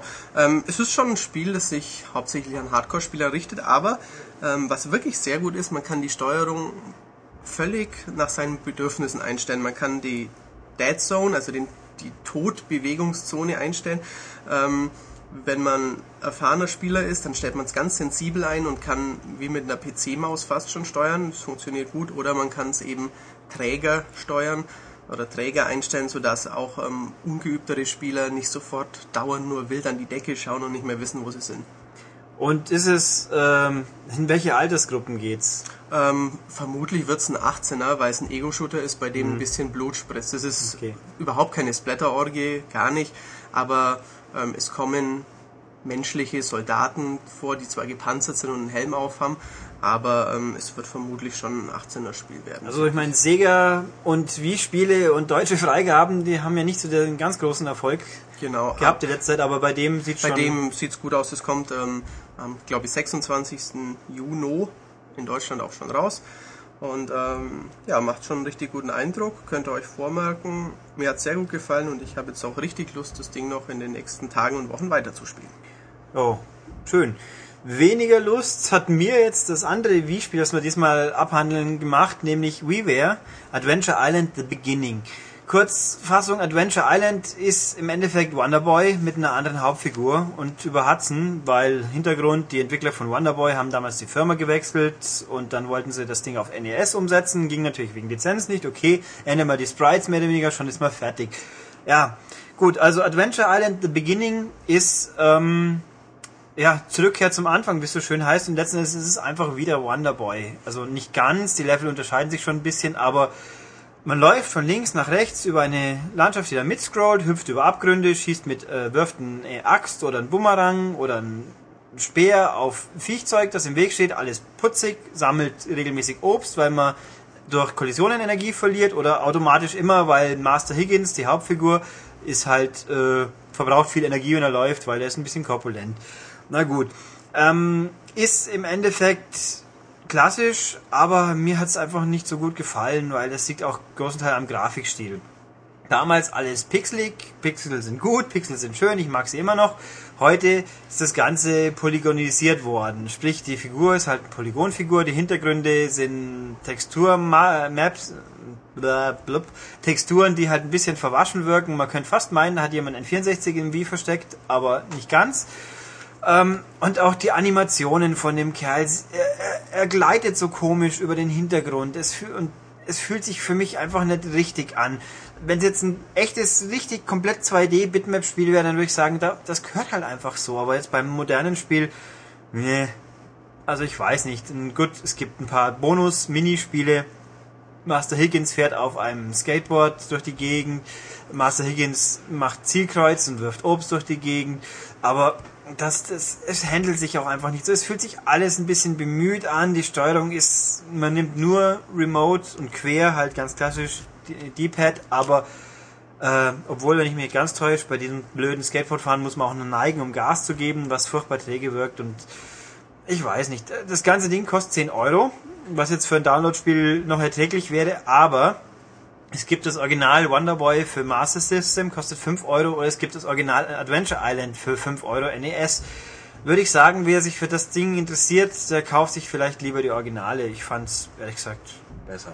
Fragen dazu? Ich habe es noch nicht gespielt. Für mich hört sich die Beschreibung jetzt ein bisschen so an, als ob es so wäre wie das neue Genesis, das einfach auch ein nettes, okay Jump'n'Run, das man aber nicht unbedingt haben müsste. Ja, wobei ich Genesis, das, was er für ein DS war, eher noch spielen würde, weil es ist, hat Grafik, ja, grafisch ist es schon putzig. Eben, es, es hält sich mehr, es ist mehr so klassisch optisch, das trifft's besser und es hat tatsächlich ein bisschen mehr Charme, weil die paar Änderungen, die es gibt beim neuen Adventure Island, man kann sich aufrüsten, ja, und dann gibt's halt einen Doppelsprung und so, aber pff, ich habe nicht die Motivation verspürt, das jetzt mir alles hochleveln zu wollen, aber egal, also sprich, diese Viva-Runde war nicht so erfolgreich. Es gab auch noch Bubble Bobble Plus, das, das da im aktuellen Heft steht auch drin, würde ich auch sagen, lieber das Original kaufen. Und aber die nächsten Monate und Wochen wird endlich irgendwann mal das ganze interessante Viva-Zeug kommen. Da freue ich mich schon drauf, aber warten wir es noch ab. Aber noch weniger Lust hattest du ja auf ein anderes Download-Spiel in diesem Monat. Genau, was jetzt diese Woche rausgekommen ist für satte 15 Euro auf der 360 ist Virtual On Oratorio Tangram, ein Sega-Spiel. Deswegen habe ich Matthias gezwungen, es zu spielen.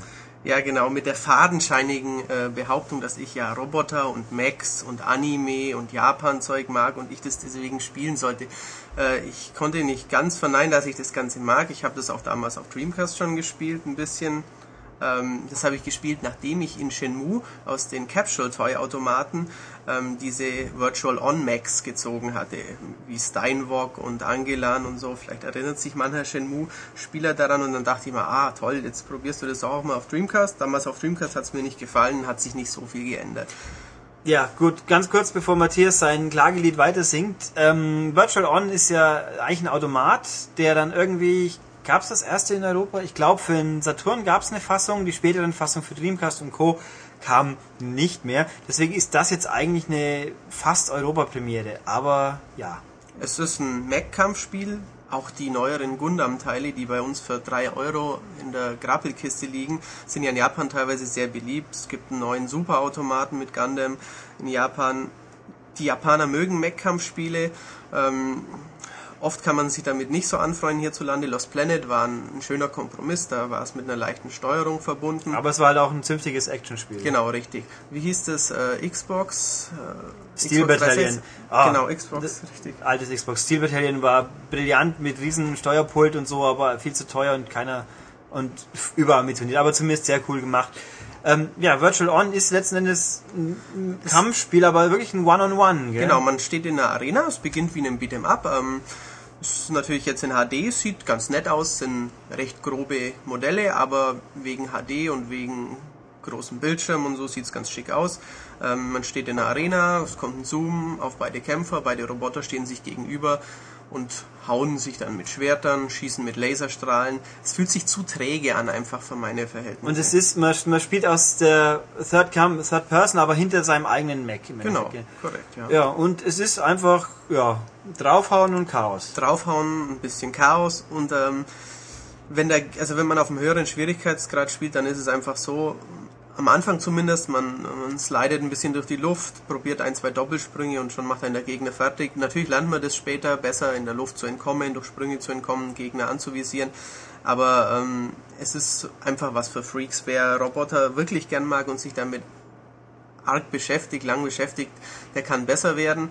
Ähm, aber für die kurze Runde zwischendurch, für 15 Euro ist es definitiv nicht zu empfehlen. Was ganz lustig ist, man kann noch ähm, die Skins des Roboters ändern, man kann Online-Matches machen und äh, es taucht, also man merkt auch, dass es äh, irgendwie von der Dreamcast-Portierung sein, stammen muss, weil im Menü äh, auch eine Memory Card vom Dreamcast, eine VMU, auftaucht, wenn man seinen gespeicherten Roboter laden will. Ähm, ja, wer, wer die Serie schon kennt und ähm, weil er eben weil er sich für die Thematik interessiert, für den kann es schon toll, tolle Neuerung sein, dass es das endlich in Europa gibt. Aber für den, für den Nicht-Liebhaber ist das sicherlich 15 Euro, die er besser investieren Das ist, sollte. das Spiel macht es einem auch nicht leicht, weil die Grafik sieht halt aus wie bestenfalls wie ein ordentliches Dreamcast-Spiel. Mehr ist es nicht. Also es wurde nicht aufgebohrt irgendwie. Und ja gut, das Charakterdesign der Max, da hängt irgendein bekannter Mensch aus Japan dahinter, den wir jetzt natürlich nicht kennen, weil so viel Interesse haben wir an dem Spiel einfach nicht, um solche Details auch noch ausschustern zu müssen. Also ich habe es ja auch verfolgt. In Amerika, Bewertungen für Virtual On waren immer damals ganz toll und irgendwie fanden es die Leute super, weil ein tolles Kampfspiel und ich meine, die sind alle bescheuert. Punkt.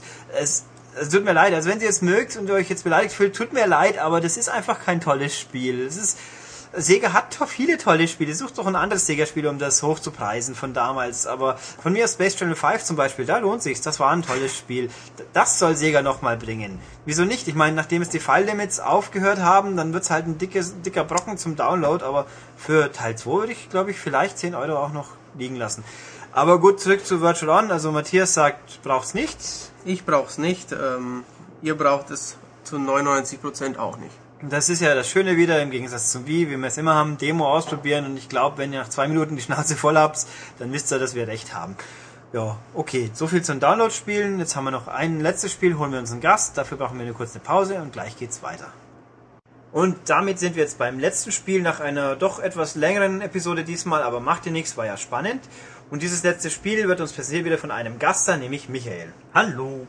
Genau. Michael wird uns gleich was erzählen über X-Men Origins Wolverine. Ich erzähle euch ganz kurz was über den Film, den habe ich mir nämlich gestern angeschaut, der im Gegensatz zum Spiel ja auch in Deutschland zu sehen ist.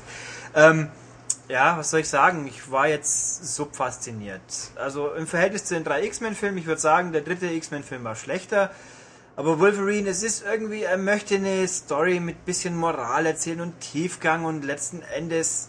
Das ist nichts für Ulrich, Moral und Tiefgang. Oh, ja. Ulrich schreibt David Hater wieder das Drehbuch? Nee, der war mit Watchmen beschäftigt, oder? ich, ne, Watchmen ist ja schon lang her, dass er das Drehbuch geschrieben Ja. hat. Der hat ja nur die ersten. Ja, aber der schreibt ja das Drehbuch zu Lost Planet. Ach, oh, da haben wir heute auch schon mal drüber geredet. Äh, gut, aber um zurück zu Wolverine. Es ist irgendwie, der Film ist wie lang? Eineinhalb Stunden, bisschen mehr und es wird halt einigermaßen ein bisschen gekämpft und ein Haufen Charaktere eingeführt. Wer die Comics kennt, freut sich ein bisschen drüber. Wer sie nicht kennt, denen ist es völlig egal. Ähm, also Hugh Jackman bringt seine Rolle immer noch gut rüber, aber insgesamt fand ich ihn eher nicht ganz so spannend. Und er war auch ja, relativ zahm, was man vom Spiel ja wohl nicht sagen kann. Das Spiel ist, ähm, falls du mir jetzt den Ball damit zuspielen Das wolltest, wollte ich, ja. okay, äh, das spielt zumindest die X-Men Origins Wolverine Uncaged Edition Uncaged wie PlayStation 3. untauglich für Deutschland. Genau, ähm, die habe ich gerade hier. Die ist im Ausland ab 18, in Deutschland äh, gar nicht, äh, hast du ja schon gesagt. Das Spiel ist deutlich weniger zimperlich als anscheinend der Film. Ähm, ja, ist so, aber zumindest äh, nur auf der Xbox 360 und der PS3 auf. PlayStation 2, Wii, DS und PSP kommt das Ganze ja auch noch und da erscheint es auch hochoffiziell in Deutschland, wobei das aber ein bisschen anders aufgebaute Spiele sind. Da fliegen keine Körperteile, da gibt's äh, Blut in der Form nicht. Ähm, ich kenne bislang nur die PS2-Version, die ist richtig schlecht. Die mh, will man nicht spielen, sieht nicht gut aus. Zwei Jahre nach God of War 2 mit, äh, ohne freidrehbare Kamera, so eine Ruckelorgie mit solchen Matschtexturen. Ähm, nee, macht keinen Spaß. Die PlayStation 3 Version schon eher, aber richtig gut finde ich die auch nicht. Ähm, worauf wollen wir eingehen? Worüber wollen wir Ja, sprechen? was, wie spielt sich's? Was ist es genau eigentlich? Es ist im Prinzip ein God of War Klon, also man rennt in der, äh, ja, in der normalen Prügelklopper-Perspektive rum, meuchelt als Wolverine allerlei Militärleute, die ihm sich in den Weg stellen. Zwischendurch kommen mal große mutierte Typen, die man nur von hinten äh, auf den Rücken springen kann. Dann, was gibt's noch? Ja, hier und da kommt mal ein Hubschrauber. Ähm, also es ist eigentlich ein ganz stupides äh, Prügel-Meuchel-Metzel-Spiel, das von vorn bis hinten äh, immer das Gleiche bietet. Äh, es gibt diverse äh, Kombos und Spezialattacken, die man auch äh, aufrüsten kann durch Erfahrungspunkte. Die gibt's natürlich wieder durch Klopperei und die leuchtenden Orbs, die dann von den besiegten Gegnern übrig bleiben. Das Besondere ist vielleicht so ein Sprungangriff, den Wolverine drauf hat. Muss man letztendlich zwei Schultertasten kombiniert drücken, dann springt er in hohem Bogen durch die Luft und landet auf dem Gegner, äh, drischt ihn in den Boden, wirft ihn äh, in der Gegend herum. Also eigentlich keine Überraschungen.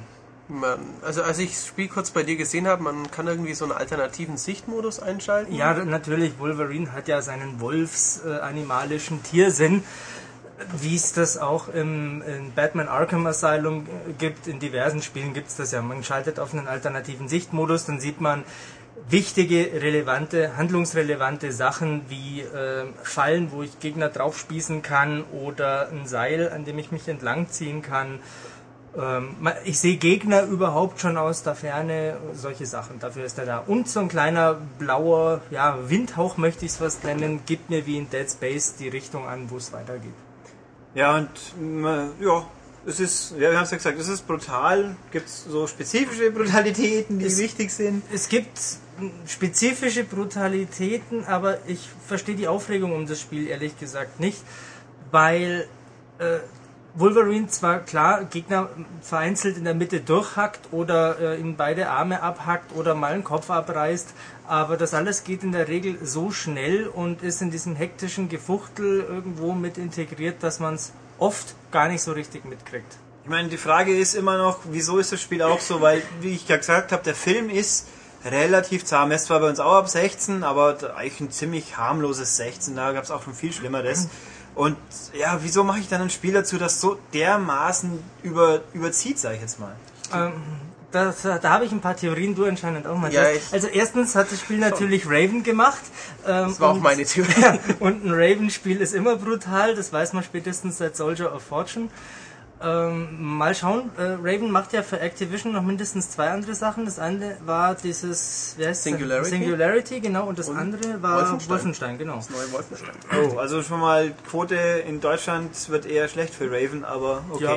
Ähm, warum es so brutal ist, naja, Activision bzw. der PR-Mann hat gesagt, man will sich mit dem Spiel an die ältere Wolverine-Fanschicht wenden und wie man ja bei amerikanischen Spielen weiß, ist älter und mature äh, und erwachsen ja immer möglichst brutal. Ja, Was das mit Reife zu tun hat, steht auf dem anderen Blatt. Ja, und gibt's, also ist eigentlich im Endeffekt wirklich nur die ganze Zeit Metzel, Metzel, Totschlag, Metzel oder gibt's halt auch ein bisschen, äh, was weiß ich, wie bei God of War auch mal eine Passage, muss ich mehr hüpfen, muss ich den Weg finden, irgendwas. Jein, also es gibt vereinzelt mal so kleine Schieberätsel, wo ich mal einen Jeep aus der Garage ziehen muss, um dahinter vor einem Scharfschützen in Deckung zu gehen oder äh, ähnliches. Ich muss hier und da mal z- von, äh, hinter Kisten hin und her äh, flitzen, um Scharfschützen zu entgehen oder einem Hubschrauber. Äh, man muss hin und wieder mal irgendwo entlang hangeln, dann Um Scharfschützen zu entgehen. um Scharfschützen zu entgehen. Ähm, ja, also so kleine Einlagen sind da schon drin, aber wenn man es wirklich mit God of War vergleichen möchte, dann sieht es kein Land, macht keinen Stich gegen God of War. Aber äh, technisch ganz okay, oder? Ganz okay, aber mh, jetzt auch nicht so wahnsinnig beeindruckend. Das läuft über die Unreal Engine 3, dieses Spiel. Was man sieht, wenn äh, nach dem Laden Texturen verspätet ins Bild ploppen oder was, ja, es liegt jetzt nicht an der Unreal Engine, aber es ruckelt vereinzelt dann doch, gerade wenn mehr auf dem Bildschirm los ist. Ja, es sieht ganz ordentlich aus. Ähm, würden wir es testen, dann stünde vermutlich eine 6 oder eine 7 bei der Grafikwertung dran. Zum Test auch, für, falls ihr es noch vor Freitag 18 Uhr hört, ab Freitag 18 Uhr wird ein Test auf unserer Webseite stehen. Im Heft haben wir leider keinen, weil wir das Spiel auch tatsächlich erst vor, doch immerhin schon zwei Tagen bekommen haben, glaube ich. War es gestern oder vorgestern? Also am Gestern. Freitag werden es zwei Tage gewesen sein. Also kurz vorher. Sprich, wir hätten es ins Heft gar nicht reintun können, selbst wenn wir jetzt, jetzt wirklich gewollt hätten, aber mit den Altersfreigaben und der momentanen, naja. Ja, langer Rede, kurzer Sinn. Wir besprechen es jetzt gleich, jetzt wo es rauskommt. Ähm, es hat fünf Kapitel, habe ich gerade vorher noch gelesen. Ich bin ja noch nicht ganz durch. Ich bin irgendwo am Ende vom fünften Kapitel. Es ist also jetzt auch nicht wahnsinnig lang, dieses Spiel. Äh, ich spiele es auf dem normalen Schwierigkeitsgrad. Drei gibt's, zwei sind von Anfang an zu, äh, stehen zur Verfügung. Also länger als acht Stunden braucht man da nicht. Ja, aber muss ich mich über die acht Stunden ärgern hinterher? Ja, also wenn man dafür 60 Euro ausgegeben hat, äh, sag ich, ja, äh, das ist es nicht wert, weil der Wiederspielwert äh, doch eher gering ist. Es gibt hier und da mal so äh, Dogtags zum Aufsammeln. Man kann, äh, wie gesagt, ja Upgrades einsetzen durch verdiente Erfahrungspunkte. Das kann man mal so, mal so machen. Aber im Grunde ist es von vorn bis hinten einfach draufhauen, metzeln, schnetzeln. Äh, warum will ich das nochmal spielen? Aber wenn ich acht Stunden lang draufhauen, schnetzeln, metzeln will, dann ist es schon okay. Dann spiele ich God of War. Wenn ich God of War nicht spielen kann, weil ich eine neue PS3 habe Dann oder eine 360, überlege ich gerade, ob es auf der PS3 nicht Vergleichbares gibt, was noch besser ist. Ähm, Heavenly Sword hat mir jetzt nicht so gefallen. Heavenly Sword ist toll. Ich glaube aber Heavenly Sword ist besser. Das interessantere Spielerlebnis. Es ist sicherlich zumindest, das Außergewöhnliche. Das ist, ja, dem Also würde das- ich so zustimmen. Also das ist das Problem bei äh, Wolverine. Es ist nichts Außergewöhnliches dran. Es ist einfach ein Metzelklopper von der Stange. Der sieht ganz ordentlich aus. Es ist Hugh Jackman, wobei ich mir noch gar nicht so ganz sicher bin, ob er sich im Spiel auch wirklich spricht. Er sieht aber auf jeden Fall so aus. Und ach ja, das Besondere, das passt zu Raven natürlich, wenn Wolverine, der ja eigentlich äh, sehr ausgeprägte Selbstheilungsfähigkeiten hat, also wenn der angeschossen oder verprügelt wird, dann äh, sieht man irgendwann das Skelett sogar mal durchschimmern. Ähm, es hängen ihm die Fetzen vom Leib und er regeneriert sich langsam wieder. Er baut sich also zusammen. Man kann da zuschauen, wie das alles wieder zuheilt. Das ist ein ganz netter Effekt. Aber ja, nach zwei, drei Mal ist er auch ausgelutscht. Gut, dann fassen wir zusammen. Wer's, wer sich für sowas interessiert, der wird okay bedient. Aber es ist kein Spiel, wo man jetzt unbedingt eigen importieren müsste, weil es unverzichtbar ist. Das kann man auf jeden Fall so sagen. Es ist ganz ordentlich, aber es ist überhaupt nichts Besonderes. Jo, gut. Dann sind wir tatsächlich am Ende vom Podcast. Diesmal lassen wir unseren Gast zum Ende auch sogar da, ohne ihn rauszuschmeißen. Ist das nicht toll? Tatsächlich, wieso bleibe ich hier? Ja, weil ich sonst neu aufnehmen müsste für den Abmoderation. Das ist ja auch blöd. Ach, wir moderieren schon ab. Wir moderieren jetzt ab. Gut. Das war's dann wieder für die Woche. Wie immer, wenn es euch gefallen hat, nächste Woche wieder. Wer bei iTunes abonniert hat, eine positive Wertung würde uns auch freuen. Ansonsten Meinungen, Kommentare, Vorschläge, irgendwas ins Forum, in den Diskussions, äh, Diskussionskommentarteil auf der Webseite oder per E-Mail an podcast.maniac.de. Und sonst, ja, bis in sieben Tagen von Ulrich. Tschüss. Ulrich, eine Frage. Ähm, du sagst jedes Mal, die Leute sollen positive Meldungen dalassen. Machen die denn Das machen sie auch. Wir hätten bloß gerne noch ein paar mehr, damit äh, Apple mal kapiert, dass wir noch ein bisschen prominenter platziert werden sollen und vielleicht auch mal in der richtigen Rubrik landen. Aber wer uns findet, äh, suchen will, der findet uns auch. Also ich verabschiede mich jetzt nochmal. Michael verabschiedet sich. Soll ich mich jetzt schon verabschieden? Ja, Na sag gut, tschüss. tschüss. Und Matthias verabschiedet sich. Matthias sagt auch auf Wiedersehen. Tschüss. Auch. Bis dann. Tschüss.